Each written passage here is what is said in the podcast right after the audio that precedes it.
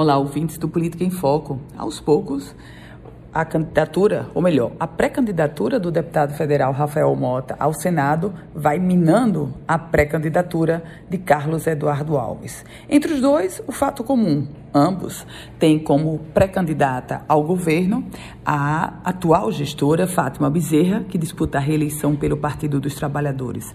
Mas há uma disputa muito direta entre Rafael Mota e Carlos Eduardo Alves. E nesse contexto, Rafael Mota já recebeu oficialmente o apoio do Partido Verde, que antes estava com Carlos Eduardo Alves. Agora, uma nova legenda da bancada de Fátima Bezerra se prepara para embarcar no palanque de Rafael Mota. Trata-se do Republicanos, legenda presidida por Vitor Hugo, que tem como um dos seus líderes, o Republicanos tem como um dos líderes o presidente da Confederação das Pes da Pesca, Abraão Lincoln.